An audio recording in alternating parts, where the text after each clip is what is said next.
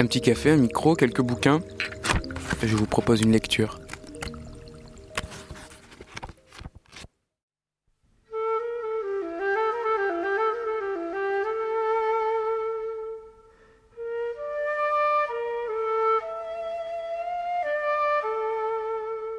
Les bonsaïs ne sont pas exclus du réseau du vivant.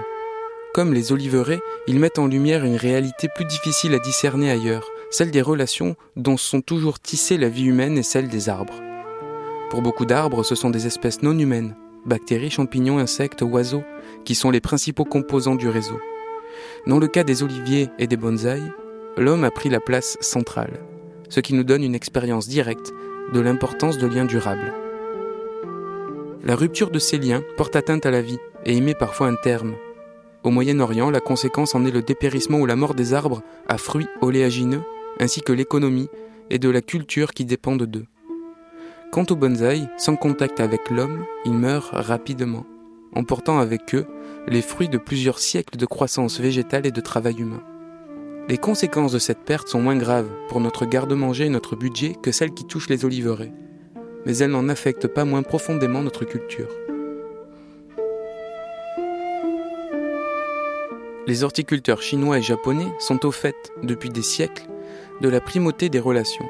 Le Sakuteiki, un manuel japonais de jardinage du XIe siècle, peut-être l'écrit le plus ancien qui existe sur le paysagisme, exhorte le lecteur à prêter attention à la configuration des ruisseaux de montagne, à s'ouvrir au vent et aux émotions. L'auteur, probablement Tachibana no Toshitsuna, fils d'un régent impérial, recommandait aux jardiniers de prendre pleinement conscience de la nature sauvage, ne désignant pas par ces termes un monde distinct du nôtre, mais la nature intérieure de l'homme, des autres êtres vivants, de l'eau et des rochers. Pain blanc du Japon, île de Miyajima, Japon, David Haskell écoute l'arbre et la feuille.